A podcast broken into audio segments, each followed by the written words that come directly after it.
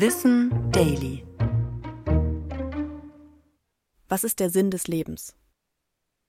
Eine der großen Fragen ist die nach dem Sinn unserer Existenz. Wer Antworten darauf sucht, wird sich wahrscheinlich immer weiter in große Fragen des Warums verstricken. Warum gibt es uns Menschen?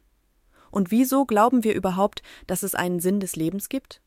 Wir Menschen wissen, dass wir nur eine recht kurze Lebensdauer auf der Erde haben.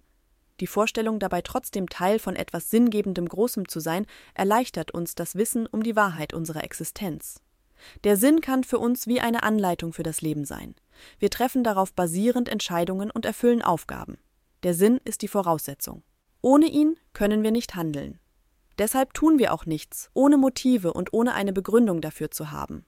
Obwohl unser Leben zufällig verläuft, versuchen wir, und vor allem unser Gehirn, andauernd ein Muster darin zu finden.